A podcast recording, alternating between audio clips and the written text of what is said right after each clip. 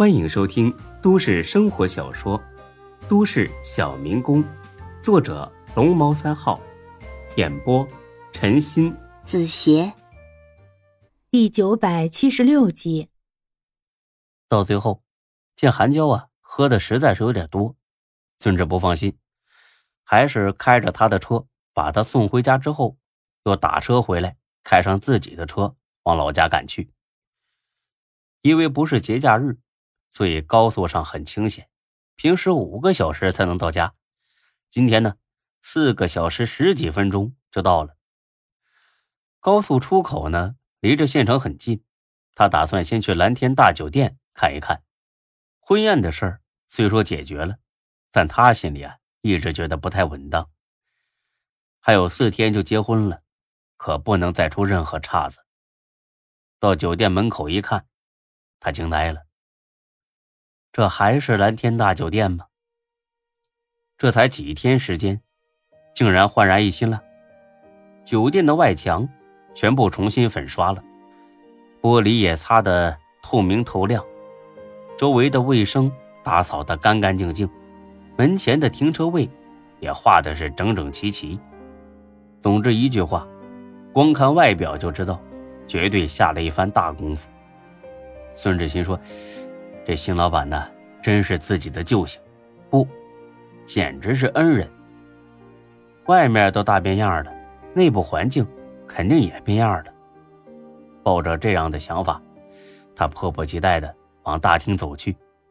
刚到门口，被保安拦住了。先生，不好意思啊，我们酒店呢还没开始对外营业，没营业。孙志心里边咯噔一下，这不是关键时刻掉链子了吗？啊，是啊，十月一号才正式开始营业。听了这话，他才放心了。哦，那又对了，你们那天有一场婚宴是吧？啊，对，开业当天就结婚宴，你们能应付得来？嗨，瞧你说的，这种事儿肯定不能当天再办的，那样的话肯定是来不及的。不瞒您说，我们这几天呢没干别的，光为这场婚宴忙活了。所以到时候肯定耽误不了事儿，啊，太好了！是这样的，大哥，我呢就是那场婚宴的新郎，我能进去看看现场布置的怎么样了吗？您放心，我绝对不添乱，看看就走。保安听了一愣：“你是新郎？啊，对啊。哦，那您稍等啊，我去叫我们经理。哎，好嘞，麻烦了。”看这保安一溜烟跑了。孙志觉得有些不对劲儿，我就看个现场，至于叫你们经理来吗？难道是换了新老板，服务更周到了？这倒是好事啊。可你小子这表情是不是太丰富了点啊？至于这么惊讶吗？就跟看见了外星人了一样。孙志之所以这么想，是因为他对这件事情。完全不知情，大飞哥呢交代过黄明德，孙志肯定会提前回来看酒店的婚礼现场布置情况。黄明德要做的就是别让他看出破绽来，因为大飞哥想把这份惊喜留到婚礼结束后再揭晓，那才是真正的惊喜。不然呢，让孙志事先就知道这是他们一手准备的，效果会差很多。对于大飞哥的指示。黄明德绝对是不打折扣的执行，因为他看出来了，自己只要抱住大飞哥这条大腿，那就等于直接和集团高层搞好了关系，自己的前途可就不可限量了。有朝一日去总部当领导，那也不是不可能。所以呢，他特意召集保安开了个小会，因为孙志要进酒店，首先得过保安这一关。他叮嘱这些保安。这几天打起精神来，如果发现十月一号那场婚礼的新郎出现了，什么都别干，直接向他汇报。此时此刻，黄明德呢正在婚礼现场指挥花店员工干活。今天使用的都是干花，所以不用担心会脱水枯萎。哎，好，呃，那边那两个花环呢，挂的再高一点要跟左边的呀对称起来。还有啊。周围这些花的颜色不够鲜艳，呃，换成红色和粉色，这样看起来更喜庆啊！他指挥的正入神呢，完全没注意到门口保安急匆匆的跑了过来。哎，黄总，黄总，瞧你这副上气不接下气的样子。前天开会的时候，刘总怎么说的？啊，遇事不要慌，要镇定。你小子是一点也没记住，说吧，怎么了？新新新郎，新郎来了。黄明德一听也不淡定了，亲娘哎，忙活了这么多天儿不就是为了这对新人吗？新郎对婚礼的筹备满意与否，直接影响他的前途啊！如今主角突然到访，这让他有点手足无措。哎，这怎么说来就来了呢？在哪儿呢？哎，大门口，我把他堵外面了。你小子不会请到大厅里吗？哎，行了行了，我这就过去。说罢，他正了一下衣领，小跑着往前厅去了。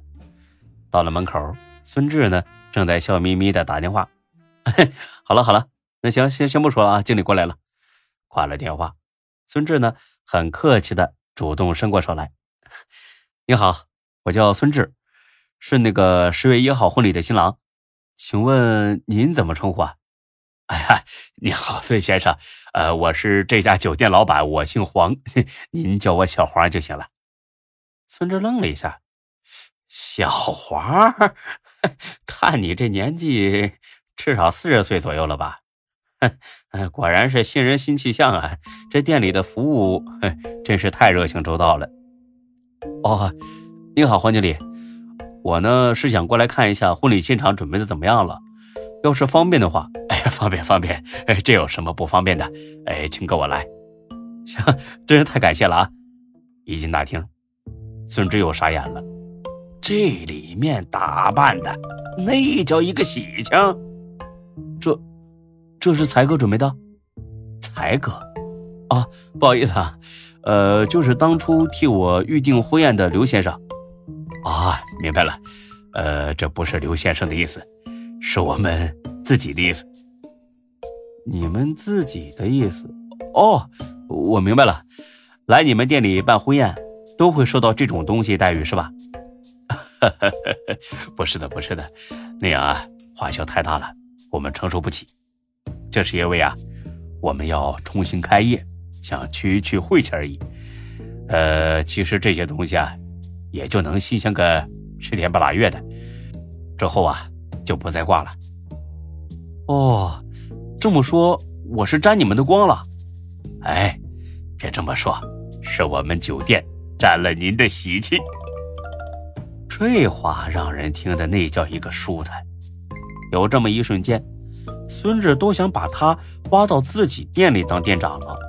但想想自己那些小店，再看看人家这规模，哎，算了吧，这不叫赏识，叫坑人。